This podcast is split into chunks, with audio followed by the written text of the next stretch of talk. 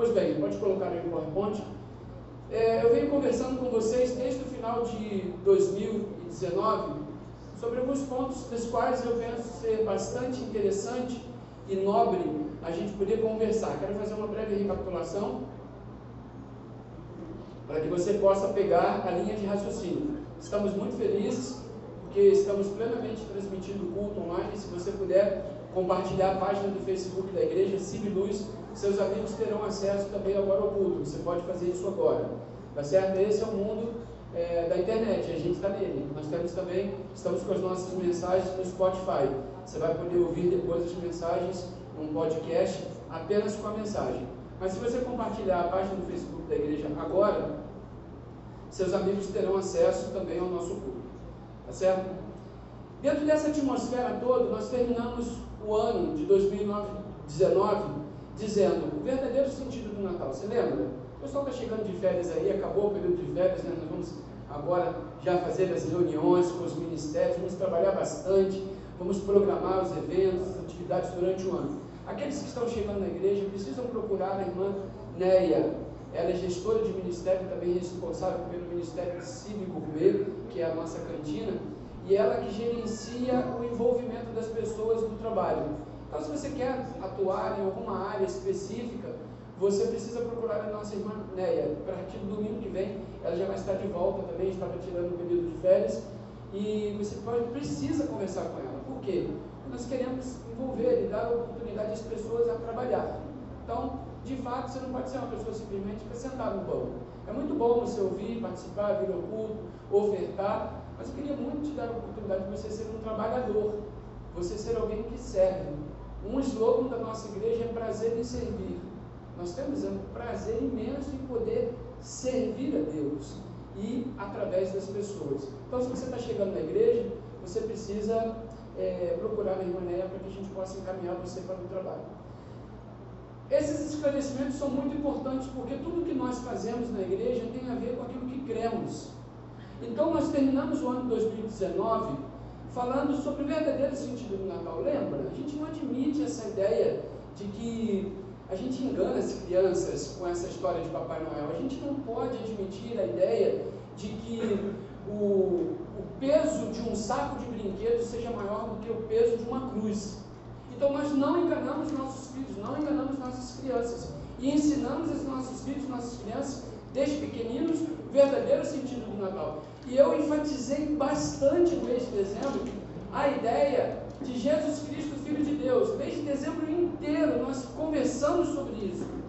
Porque nós não podemos nos render a esse sistema capitalista de um Natal apenas para consumir, comprar, dar presentes, porque o maior de todos os presentes já nos foi dado, que é Jesus Cristo, nosso Senhor. Amém?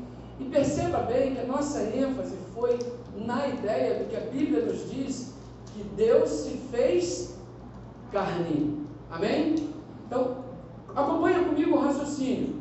Deus se fez carne e habitou entre nós. Próximo slide. E aí tem uma, uma ideia, nós cremos naquilo que Jesus disse, naquilo que Jesus é, naquilo que Jesus representa, e a palavra nos apresenta em Mateus 1, 23, que dentro dessa ideia do nascimento de Jesus, Eis que a Virgem conceberá e dará à luz um filho. E ele será chamado Emanuel. O que, que significa o Emanuel? Deus conosco. Fizemos até uma música isso. Deus conosco, o Emanuel. E a gente vai ter oportunidade de cantar muitas vezes durante o ano. Porque, meu irmão, muda tudo. A nossa perspectiva de crença, de filosofia de vida, de estilo de vida, quando nós compreendemos o significado do que é ter Jesus Cristo como seu Senhor e seu Salvador. É o Deus presente em você, encarnado, agora na pessoa do Espírito Santo, ele habita em você. Então você pode crer nisso. Todas as pessoas, personagens bíblicos que tiveram um encontro com Jesus, seja a mulher samaritana, seja a mulher adúltera, seja o cego de Jericó, seja o leproso, seja o endemoniado, eles tiveram contato com Deus conosco. Mudou tudo. Por que mudou? Porque eles reconheceram a presença do Deus vivo. Muda tudo na minha vida e na sua vida. Quando nós reconhecemos a presença do Deus vivo em nós. Quem é o Emmanuel hoje? É o Espírito. Jesus é o nome daquele que veio para ser o Messias, mas quem é Deus que habita em nós? O Espírito Santo, sim ou não? Você que está chegando no mundo batista, alguém perguntou, mas o que, é que você acredita? O que, é que vocês acreditam sobre o Espírito Santo? Ué, nós acreditamos. Terceira pessoa da Trindade. Jesus foi assunto aos céus. E ele falou: Eu vou preparar um lugar, mas eu não vou deixar vocês órfãos. Enviarei o Espírito Santo no dia de Pentecostes. O Espírito Santo veio ao mundo mesmo. Foi derramado, espalhado sobre a face da terra, sobre a vida das pessoas, empoderando os apóstolos para eles irem darem frutos. E hoje, o que, é que nós acreditamos? Que o Espírito Santo é Deus em nós e nós temos uma relação direta com o Espírito Santo. Está tudo interligado. Deus Criador, o Deus Jesus, aquele que veio na plenitude dos tempos para ser o Messias, e hoje, em nossos dias, o Espírito Santo. Então, nós cremos na ação do Espírito Santo. Nós temos relacionamento com o Espírito Santo. Talvez nós tenhamos alguns pensamentos um pouco diferentes na manifestação desse Espírito, em especial naquilo que diz da reunião da coletividade. A gente está bem focado da presença do Espírito Santo evidente na minha vida e na sua vida, através de um testemunho. Muito mais do que a gente ter uma manifestação específica, que você pode imaginar do que eu estou falando, falar língua estranha, ter revelação, ou ter um mover especial em um culto com o microfone na mão, isso tudo é muito delicado. Nós cremos na pessoa do Espírito Santo, temos relacionamento com Ele porque é Deus em nós. Somos templo do Espírito Santo de Deus. Você pode dizer amém? Você pode dizer glória a Deus? Eu gostaria muito que você crescesse nesse relacionamento com a pessoa do Espírito Santo de Deus. Billy Graham, grande pastor, do qual meus pais deram o meu nome, fizeram homenagem a ele. Ele tem um livro que diz Bom dia Espírito Santo. É a pessoa de Deus, é com quem a gente fala todo momento. É quem a gente dobra o joelho quando a gente acorda e a gente fala com a pessoa do Espírito Santo. Ele que é o capacitador, é Ele que nos inspira, é Ele que nos instrui a verdade de Deus. Melhore sua relação com a pessoa de Deus, com a pessoa do Espírito Santo de Deus, e você vai ver que é muito mais fácil viver a vida cristã tendo um relacionamento íntimo e pessoal com a pessoa do Espírito Santo de Deus. Por isso a palavra de Deus nos inspira a dizer: enchei-vos do Espírito, em nome de Jesus. Ter a consciência do Emanuel, do Deus conosco, muda tudo. E o próximo slide vai dizer aquilo que a gente. Nós iniciamos o ano 2020 dizendo: temos uma promessa desse Emanuel que veio ao mundo, Deus conosco, mas quando ele foi assunto aos céus, quando ele ressuscitou ao terceiro dia, ele teve um encontro com os apóstolos. Ele teve um encontro com os seus discípulos, homens que deixaram suas vidas particulares de lado, para viver, para com uma intenção profunda de servir a esse Jesus, mudar toda a sua perspectiva de vida, mas o Jesus falou: agora vocês têm que ir por todo mundo pregar o Evangelho a toda criatura. Que missão grandiosa! Por isso que o pastor Marcos Benício está indo para a Europa, para poder continuar propagando o Evangelho, falando das coisas do reino de Deus, pregando libertação aos cativos. E esta é a minha missão também, esta é a sua missão como pessoas cristãs, como pessoas que têm uma missão definida, uma missão coerente, um propósito de nós existirmos agora como pessoas, como cristãos. Mas diante desse mega desafio de irmos vivendo a vida, é, caminhando, dando bom testemunho no meu trabalho, na minha faculdade, por onde eu estou, vivendo a vida, eu estou testemunhando desse Deus. Só que para a gente poder cumprir essa missão, a gente precisa ter uma segunda crença, segundo, um segundo entendimento que muda também muita coisa. Aquilo que o próprio Jesus disse em Mateus 28, 20, que está ali. Podemos ler juntos? Eis que estarei com vocês todos os dias até a Então, esse que veio para ser o Emanuel, ele também nos prometeu que estaria conosco.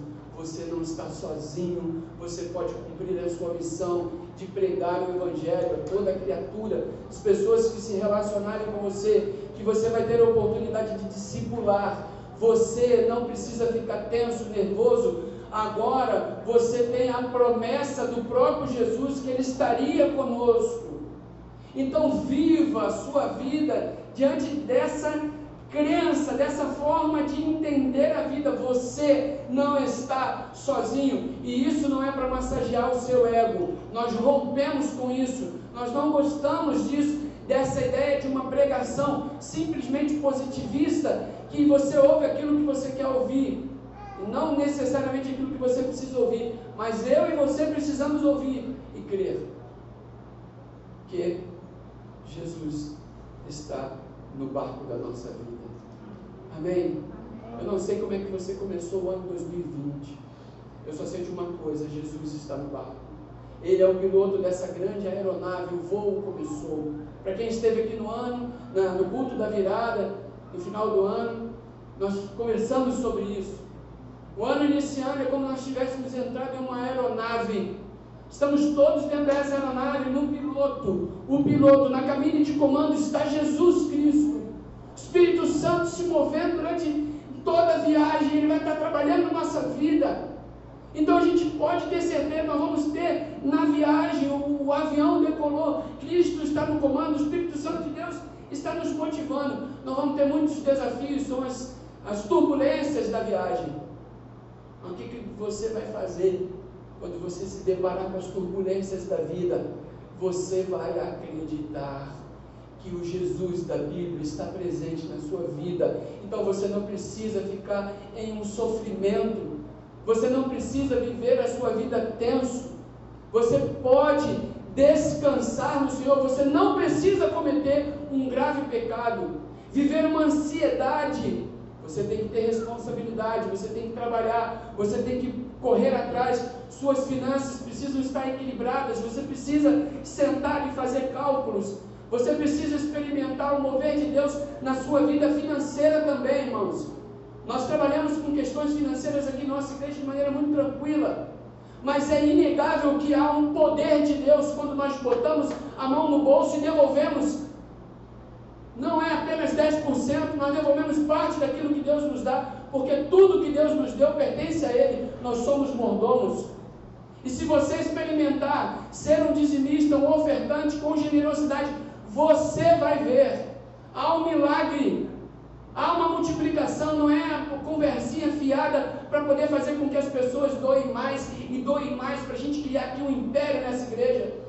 Outra coisa que nós rompemos também, eu não tenho nenhum interesse de criar um império para mim, como pastor da igreja, eu estou aqui temporariamente. Um dia eu vou embora, a igreja vai ficar, as pessoas ficarão aqui e não continuar esse legado. E eu vou viver minha vida. Então não há nenhum interesse de que o pastor ou o ministério aqui criemos aqui um império, vamos abrir igreja ali, vamos abrir igreja ali, é Civiluz, que Civiluz? Civiluz é aqui, lá vai ser outra igreja, uma autonomia de uma igreja local. Esse é o pensamento batista.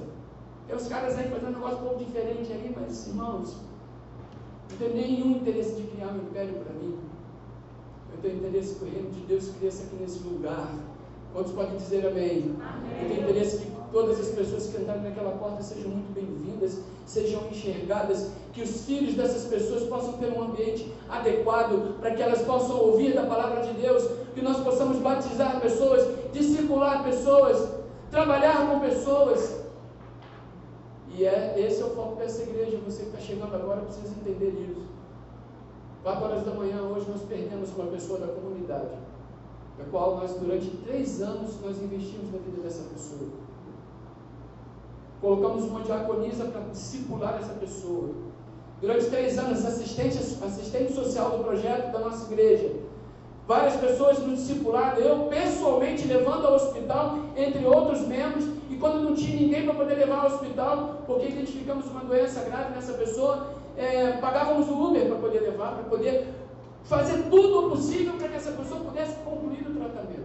Hoje, quatro horas da manhã, ela morreu vítima das suas próprias escolhas também, de interrupção de tratamento, entre outras coisas.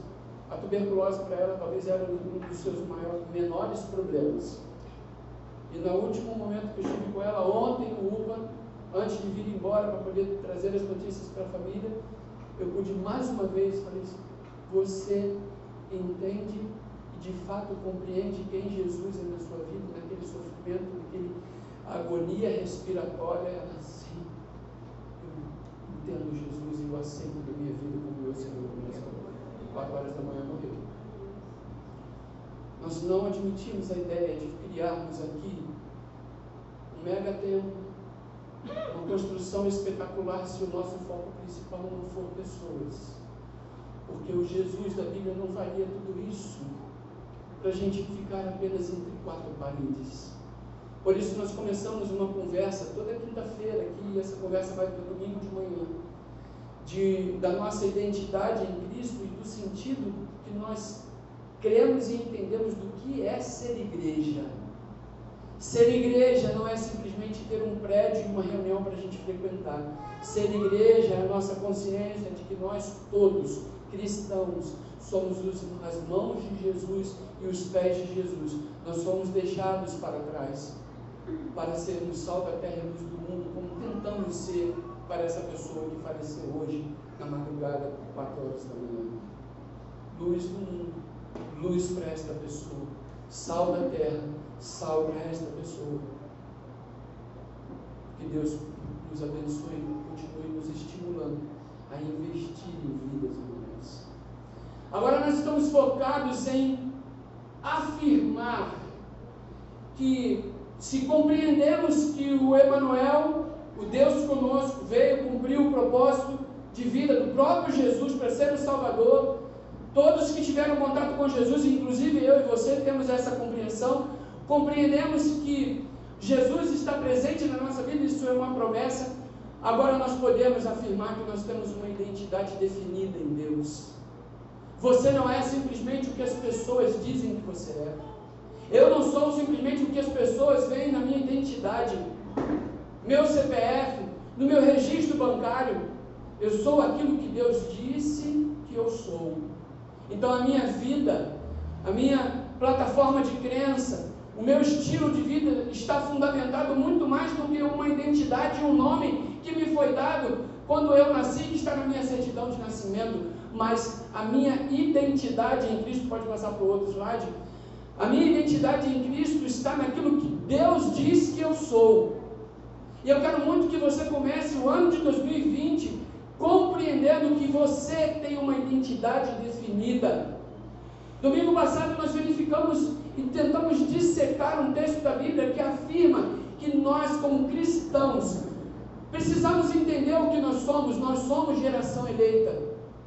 Então, por isso, a nossa prole, nossos filhos, nossos netos poderão conhecer a Jesus, porque um dia houve a manifestação do Espírito de Deus sobre a nossa vida e nós ensinamos os nossos filhos o caminho, a verdade e a vida que é Jesus. Nossos filhos poderão ensinar os filhos deles. E assim a gente espera, né? E assim a coisa vai se propagar de geração em geração. Então você, é bem provável que você tenha interrompido, Deus tem interrompido um ciclo de maldição talvez na sua história.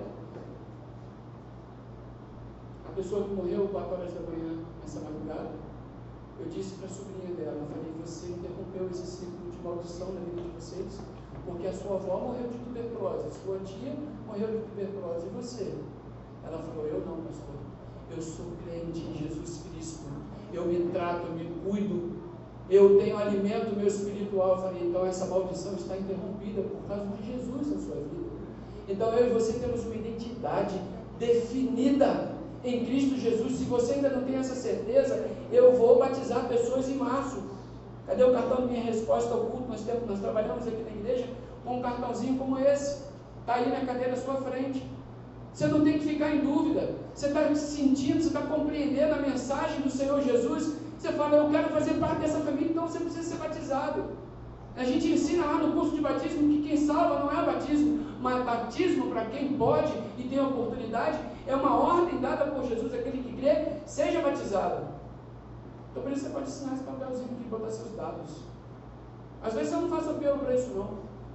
Mas eu falo para você, dê uma resposta a Deus. Aqui tem vários itens, você vai pegar esse cartãozinho e vai dar uma olhada. Quero me tornar membro dessa igreja, quero um pequeno grupo da minha casa, quero receber maiores informações sobre o batismo, a gente quer ensinar pessoas. Nós queremos trabalhar, gente.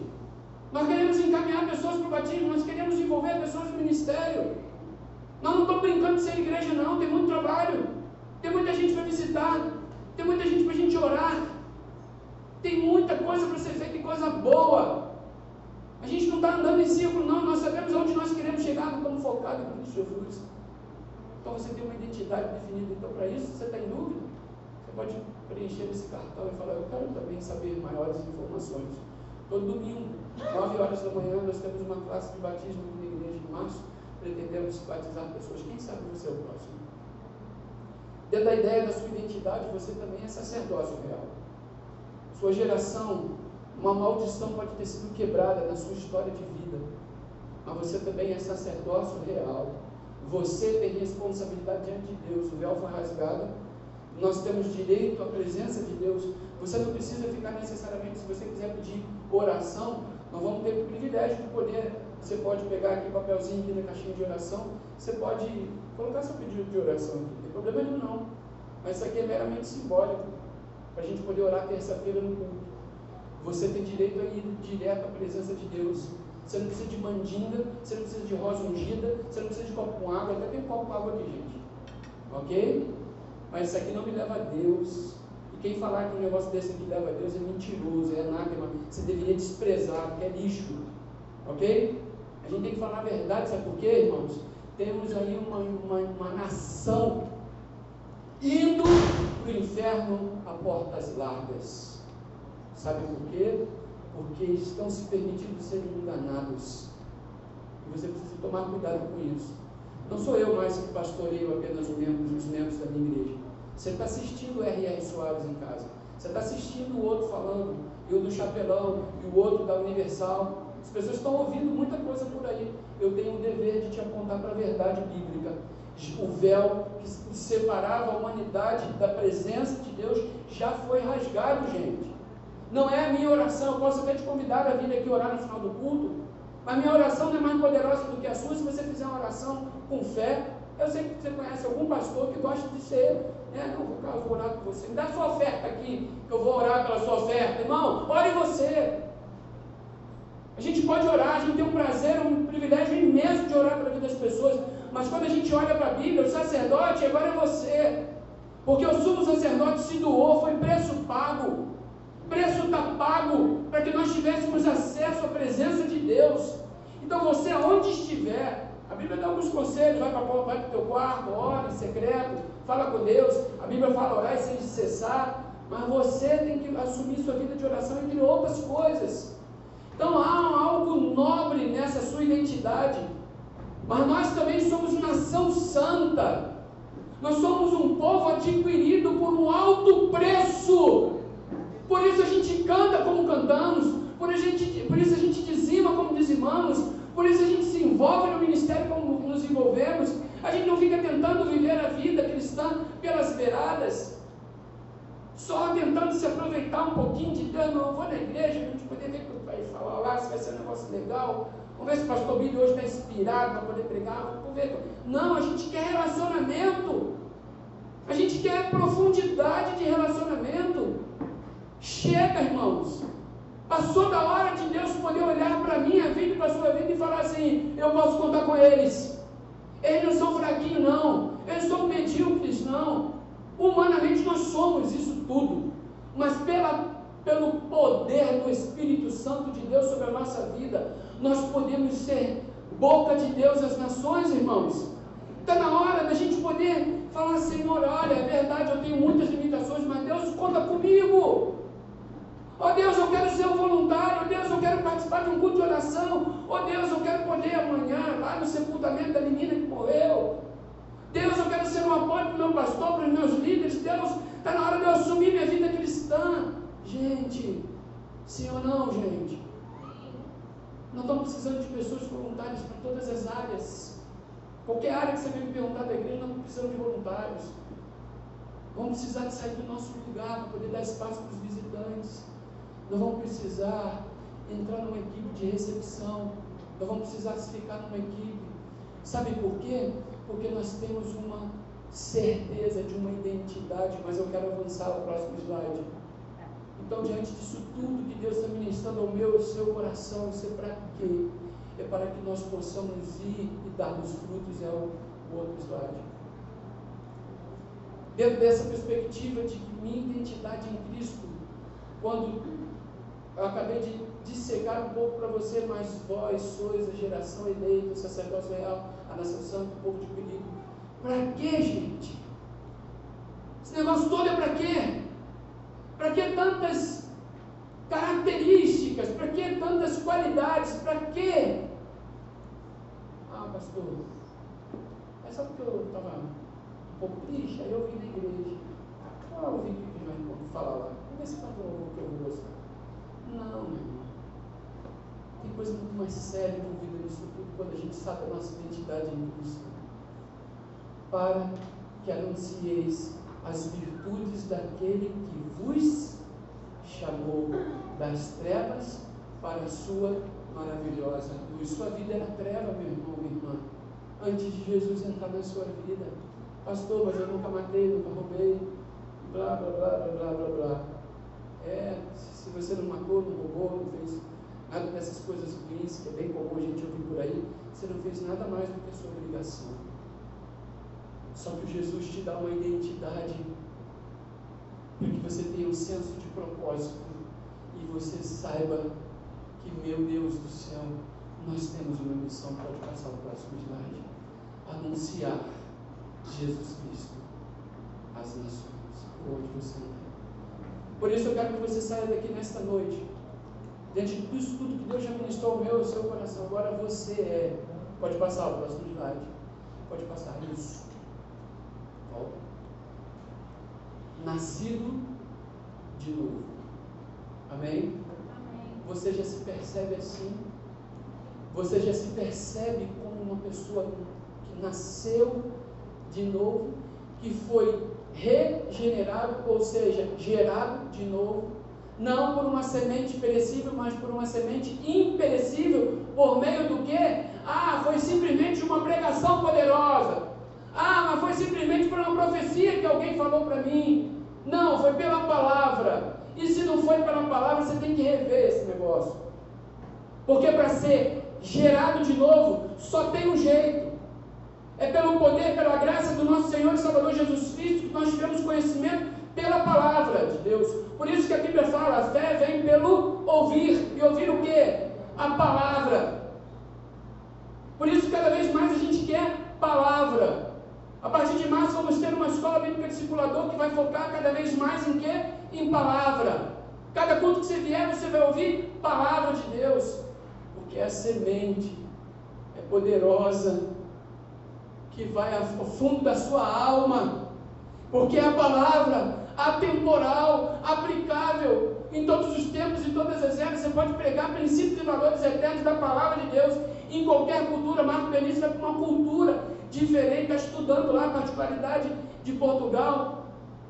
Daqui a pouco vai para a Bélgica procurar a cultura deles, mas independente da cultura, ele vai pregar a palavra, e a palavra se aplica a todas as pessoas, todas as épocas. Por isso que a palavra de Deus, imperecível, semente imperecível.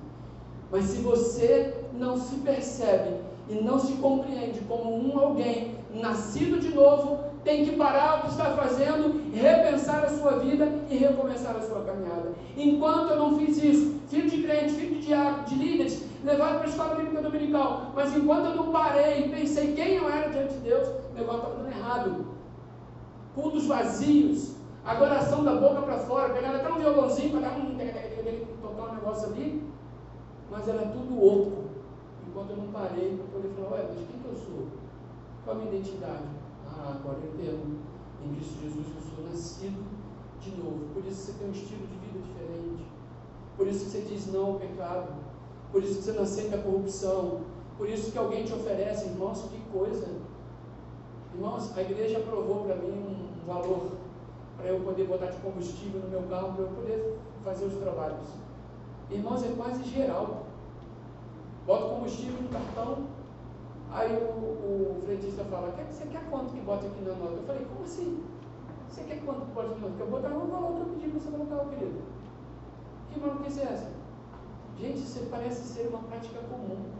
de funcionários corruptos, que a empresa dá lá um valor para poder colocar de combustível, aí o frentista se propõe a colocar um outro valor. Ele botou menos combustível, mas quando ele for ressarcido pela empresa, deu para entender? Ok? Isso não tem nem que falar bem, né? tem que falar misericórdia, né? Isso é corrupção.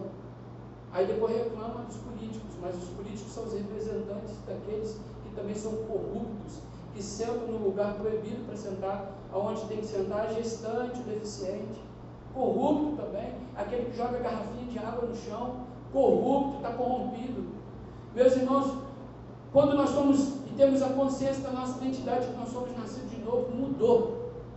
Estilo de vida mudou. Os hábitos maus foram retirados da nossa vida. O pecado não combina mais com a gente. Então, meus irmãos, eu não aceitaria um negócio desse, né? Uma proposta de um frentista mal intencionado. E parece que estava até fazendo um negócio legal para mim. Não, você não quer que Eu falei, não quero nada, eu quero que você pode falar isso. É corrupção. Deveria ser denunciado, viu? Cuidado, hein? Não me oferece de novo, não. Não chama a polícia. Isso está errado. Parece uma prática tão comum dos brasileiros, terrível. Isso é iniquidade, gente. Isso é pecado que está entranhado nas práticas cotidianas do brasileiro. É pecado entranhado numa nação. E isso aí é pouca coisa. Vamos aqui discutir em algum momento sobre o aborto. Vamos falar, vamos falar um pouquinho sobre esse negócio. Vamos falar agora, uma série de pessoas aí criticando aí, certa, de certa forma, política sobre sexualidade, de prevenção à gravidez e adolescência. Aí, porque alguém disse lá, não, uma das formas é você se abster de sexo. Tá certo? Por que, que uma garota de 14 anos tem que pensar em fazer sexo? Tem que pensar em fazer sexo. Fala a verdade, tá na idade? Não dá, gente. Aí tem um monte de gente, pedagogo, filósofo, sei lá do que, doutor de não sei o que, isso é um absurdo, a individualidade do ser. Então não diz não. Então não ensina a sua filha não, que tudo na vida tem um tempo certo, que a palavra de Deus ensina isso. Não ensina não que tudo na vida tem que ser bem pensado, articulado, inclusive vida sexual. Ah, vamos então para a prática política de redução de danos. Bota preservativo para todo mundo então que vai resolver o problema. Resolveu o problema, gente? Claro que não resolveu, todo mundo careca de saber. Nada contra os carecas, hein? Mas a gente sabe, só para relaxar um pouco vocês, vocês estão muito tensos. Eu não estou nervoso não. Irmãos, iniquidade no meio de uma nação. Quando eu e você temos uma identidade definida, nós rompemos com tudo isso. Porque nós temos uma nova pegada de vida diferente. É diferente. Ah, é diferente porque eu sou da igreja. Eu não bebo porque eu sou da igreja. Ah, eu não faço isso porque eu sou da igreja. Nada disso. Se você usa esse argumento, você deveria parar de falar que você não faz as coisas que você é membro da igreja.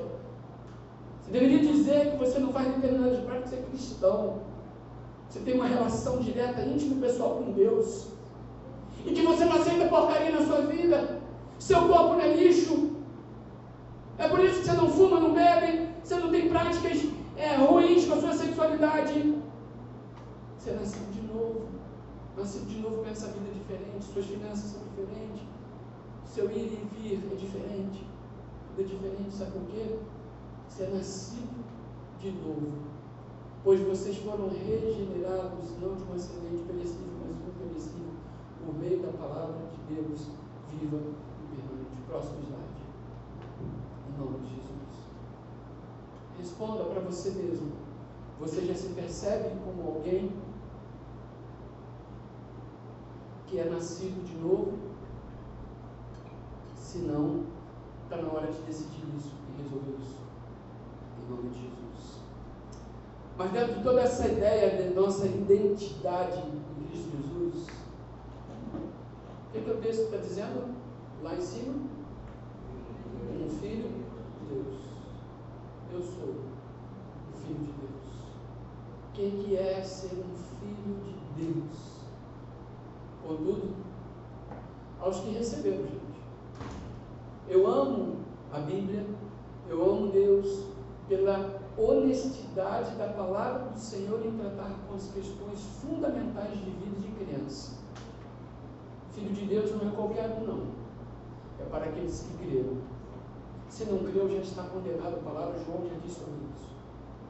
Porque Deus amou o mundo de tal maneira que todo aquele que nele crê não pereça, mas tenha vida. Irmãos, dentro do pacote, tudo que Deus está dizendo que nós somos, nós somos filhos de Deus. E o que o texto está dizendo, contudo, aos que recebeu. Se não recebeu, como é que vai se tornar filho? Tem que passar por Jesus, não tem o que fazer. Não tente pegar atalhos, não tente fazer volta, não tente pagar promessa, não tente comprar Deus com oferta, não! Não tem jeito, não tem outro jeito. O jeito é passar por Jesus, é confessar pecados. E esta palavra não agrada muito, porque a gente é confrontado com a gente mesmo, com as nossas próprias mazelas, porque quando a gente se encontra com Jesus, fica exposto quem nós somos e quem nós éramos antes da graça do Senhor Jesus na nossa vida. Aos que creram no seu nome, e aí é um direito que Deus nos dá, não é porque a gente é bonzinho, porque a gente é bonitinho, porque a gente tem dinheiro, porque a gente não tem dinheiro, mas deu-lhes o direito de se tornarem filhos de Deus. Onde está isso? João 1,12. Vamos ler esse versículo de novo? Eu não quero que você saia daqui com dúvida.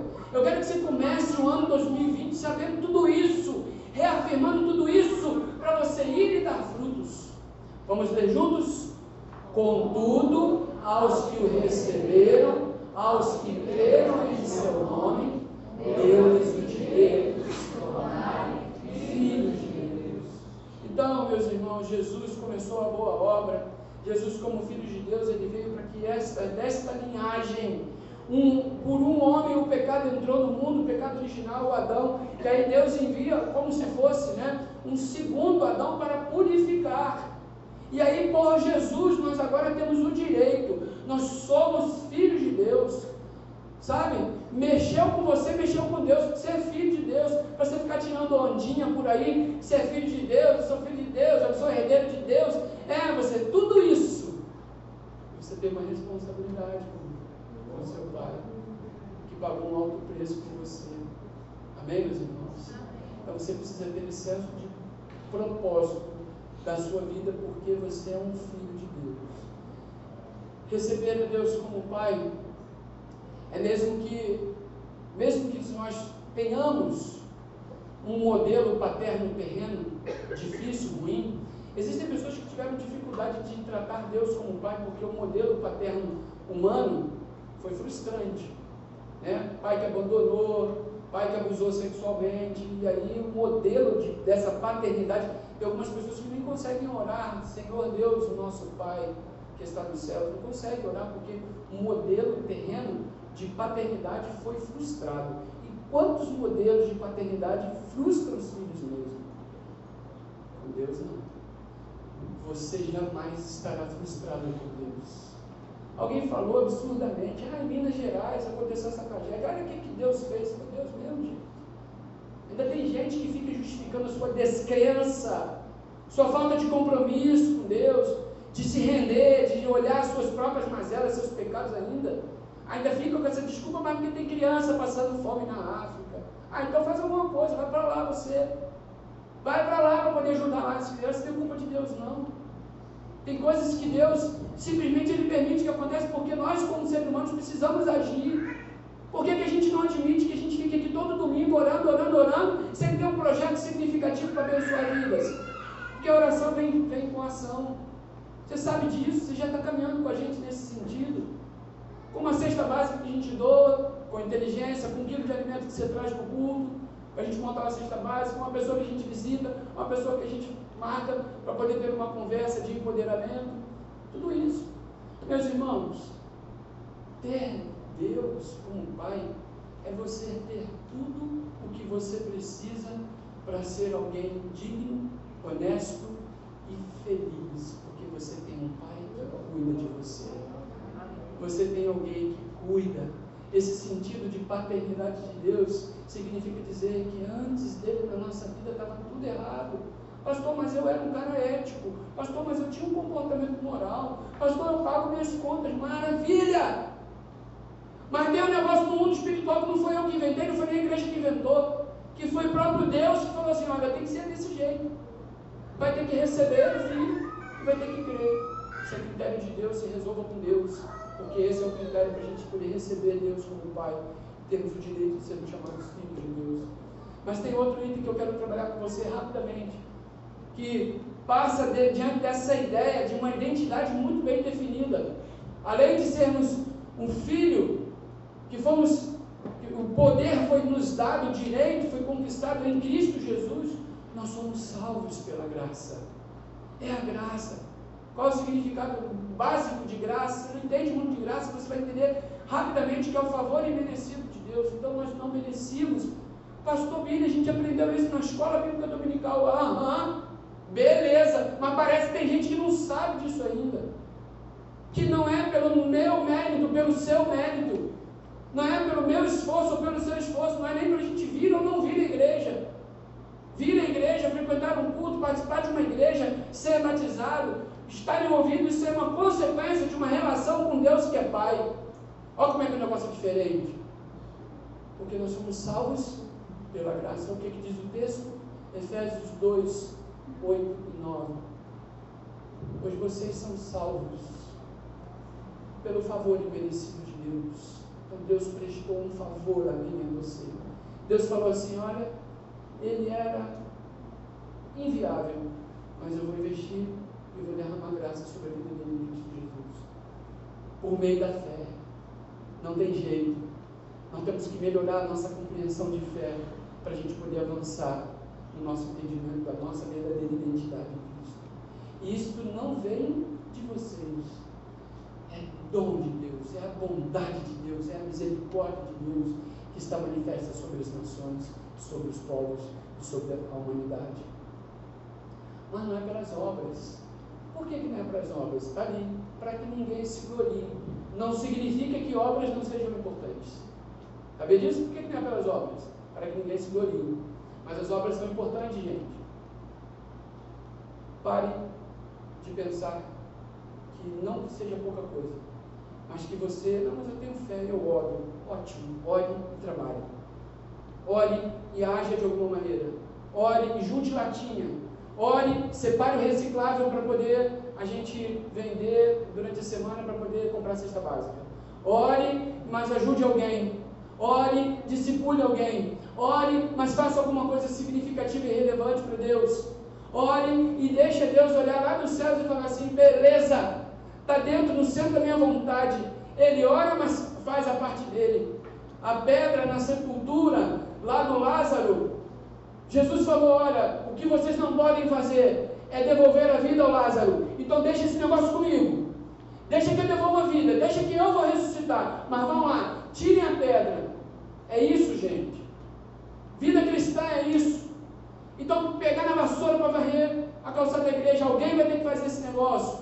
Alguém vai ter que assumir o culto para poder dirigir. Alguém vai ter que receber a escala aqui para poder pregar. Alguém vai ter que estar na recepção. Alguém vai ter que estar discipulando pessoas. Pequeno grupo multiplicador. Vamos ter que trabalhar, gente. Tem o que fazer, não. Mas você é salvo pela graça de Deus. Vai ultrapassar a vida terrena. Tudo aquilo que a gente conhece como algo palpável pode passar. Dentro dessa ideia da sua identidade, você também é uma nova criatura. Você é nascido, você tem a sua identidade de um novo nascimento, você é um filho, você é salvo pela graça, mas você é uma nova criatura. Portanto, contudo, então vamos entender, se alguém está em Cristo, é nova criação. Aí vem, meus irmãos, uma parte muito importante. As coisas antigas já passaram essas coisas antigas, pode, pode ter certeza, são os seus maus hábitos. Se você era mentiroso, isso tem que ser interrompido em nome de Jesus. Se você foi um adulto, isso tem que ser interrompido.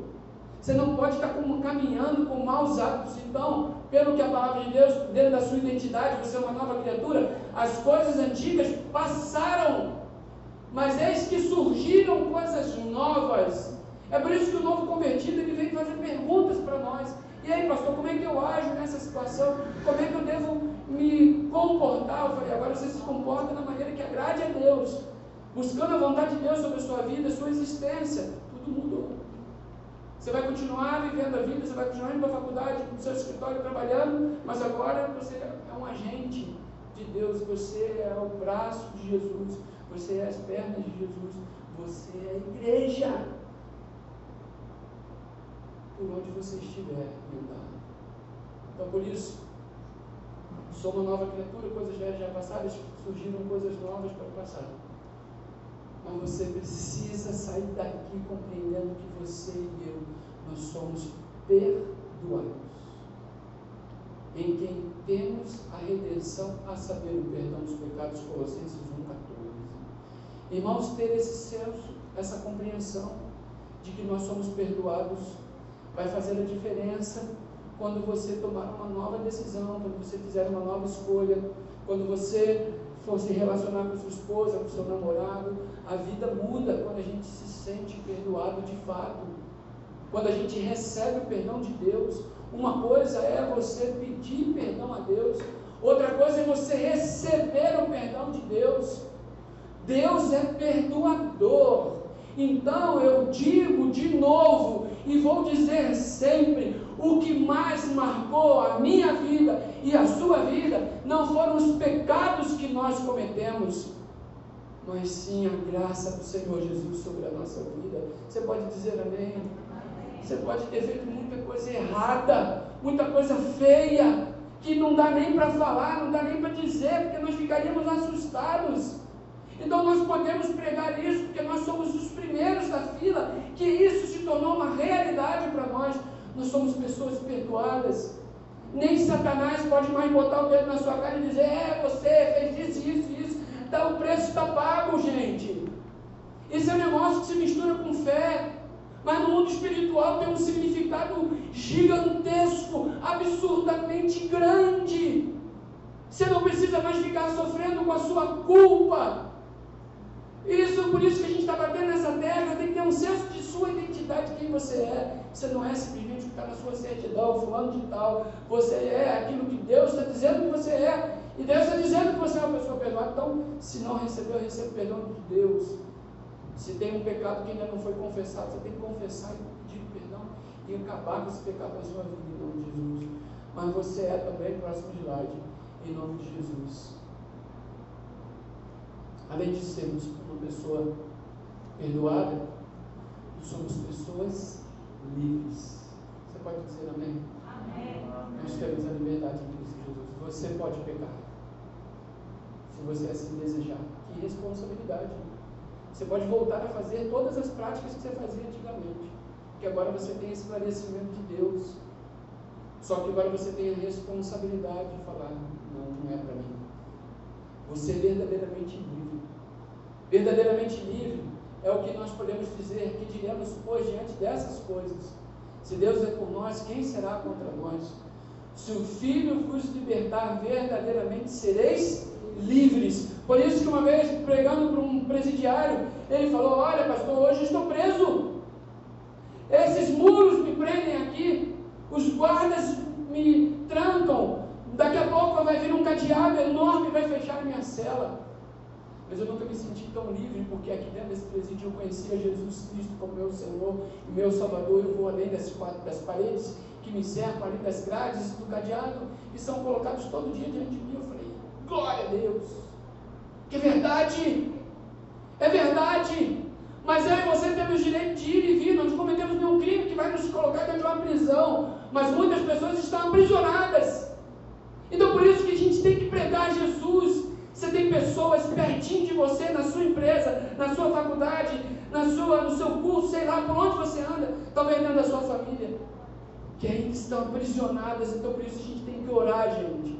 A gente tem que orar e clamar pela vida das pessoas, para que Deus continue nos mandando, nos enviando os pequeninos dele, para a gente trabalhar com essas pessoas, para a gente ter oportunidade seja lá como for, distribuindo um folheto, entregando uma cesta básica, fazendo uma visita, não interessa o formato do nosso agir.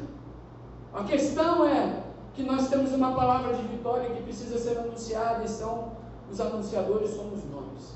Cada um de nós somos livres, verdadeiramente livres em Cristo Jesus. Quantos podem dizer amém? Você já se percebe assim? Precisa se perceber assim. Se tudo isso tem sentido para você, mas além de tudo, dentro da nossa identidade, para a gente poder concluir, pode passar. Eu sou o herdeiro de Deus, como eu falei anteriormente. Se somos filhos, então somos herdeiros. Herdeiros de Deus e co-herdeiros de com Cristo. Se de fato participamos dos seus sofrimentos, para que também participemos da sua glória. Então, meu irmão, minha irmã, Domingo passado eu falei que me recuso a fazer ministrar a ceia do Senhor por uma igreja que não entende o significado daquele memorial ali. Não dá. Então por isso cada vez mais a gente explica às pessoas, a gente orienta, traz a sua memória do sacrifício de Jesus. Olha, não foi o sangue simplesmente vertido, foi muito sangue. Até comentei esse sobre o filme é, Paixão de Cristo, as pessoas ficaram apavoradas, aquele né, sacrifício de Jesus ali na cruz, espancamentos, chibatadas, mas isso não foi o que matou Jesus. A hipovolemia, a desidratação que matou Jesus. O peso do meu e do seu pecado, como já falei também anteriormente. Para a gente poder concluir, queria pedir o ministério de louvor para poder vir. Eu vou tentar cantar uma música com vocês aqui. Sabe por quê? Porque nós estamos a caminho do céu. Pode passar, Rodrigo. Pode passar. Nós estamos indo para o lugar que Jesus foi nos preparar. E alguém poderia dizer, ah, utopia. Então vocês fazem tudo que vocês fazem, tudo bonitinho, vocês vão para a igreja, e vocês estão oferecendo o céu, né? Ah, oferecer o céu é legal, engana as pessoas, porque aqui na terra as pessoas vivem os seus problemas, mas vocês ficam inventando essa moda de que vocês vão um dia morar no céu. É isso mesmo. Eu vou morar no céu mesmo. Eu já sonho. Meu pai um dia contou o sonho que ele teve. O dia que ele estaria chegando ao céu. Não sei, tem quanto tempo que meu pai faleceu? Cinco anos? Já tem isso? Quatro. De quatro anos atrás ele morreu e se encontrou com Jesus. E aquele sonho que ele teve se realizou. Ele se encontrou com Jesus porque creu dentro da sua identidade, você em Cristo Jesus é um cidadão que vai morar no céu. Amém, meus irmãos? É isso que a gente quer propor para você. Pare de viver a sua vida apenas pelo que é terreno e material. Temos que romper com esse negócio só desse mundo capitalista. Ah, é só o nosso carro, é a nossa casa. Isso são poucas coisas. Eu estou super feliz quando estou acabando uma obra na minha casa. Cada vez que a gente entra na obra, eu fico feliz com ter uma casa própria. Deus nos abençoou. Mas tudo isso é pouco comparado àquilo que Jesus prometeu que ia preparar. Então eu queria que você comece o seu ano 2020 dentro dessa perspectiva, saindo desse raciocínio medíocre, da sua prosperidade apenas, é só a sua prosperidade. Meu irmão pode acreditar. Nós estamos desenvolvendo um tipo de crença aqui nessa igreja, de aquilo que Deus me dá e Deus dá a você, para a gente compartilhar. Olha que diferente. Você quer tanto orar por uma prosperidade na sua vida? Continue. Trabalhe. Pode ter no trabalho, vá lá, corra atrás. Mas sabe de uma coisa? Aquilo que Deus te der para você compartilhar com aqueles que mais precisam, meu Deus. Ah, o seu milagre. Beleza, que seja o seu milagre, mas que o seu milagre alcance a tantos outros. Que vai ser o milagre da cura de um câncer você vai poder dizer para alguém, ó, oh, estou vindo porque Deus me curou. Para que outras pessoas possam ser abençoadas com o seu testemunho, pela graça derramada sobre a sua vida. Então nós temos que parar de viver apenas pelo aqui e pelo agora. Nós temos que pensar que há um lugar melhor, sim. E não por uma utopia, mas por algo que a gente acredita. Então eu queria que você pensasse sobre isso, vivesse a sua vida pensando que seu dia vai no céu mesmo. Em nome de Jesus.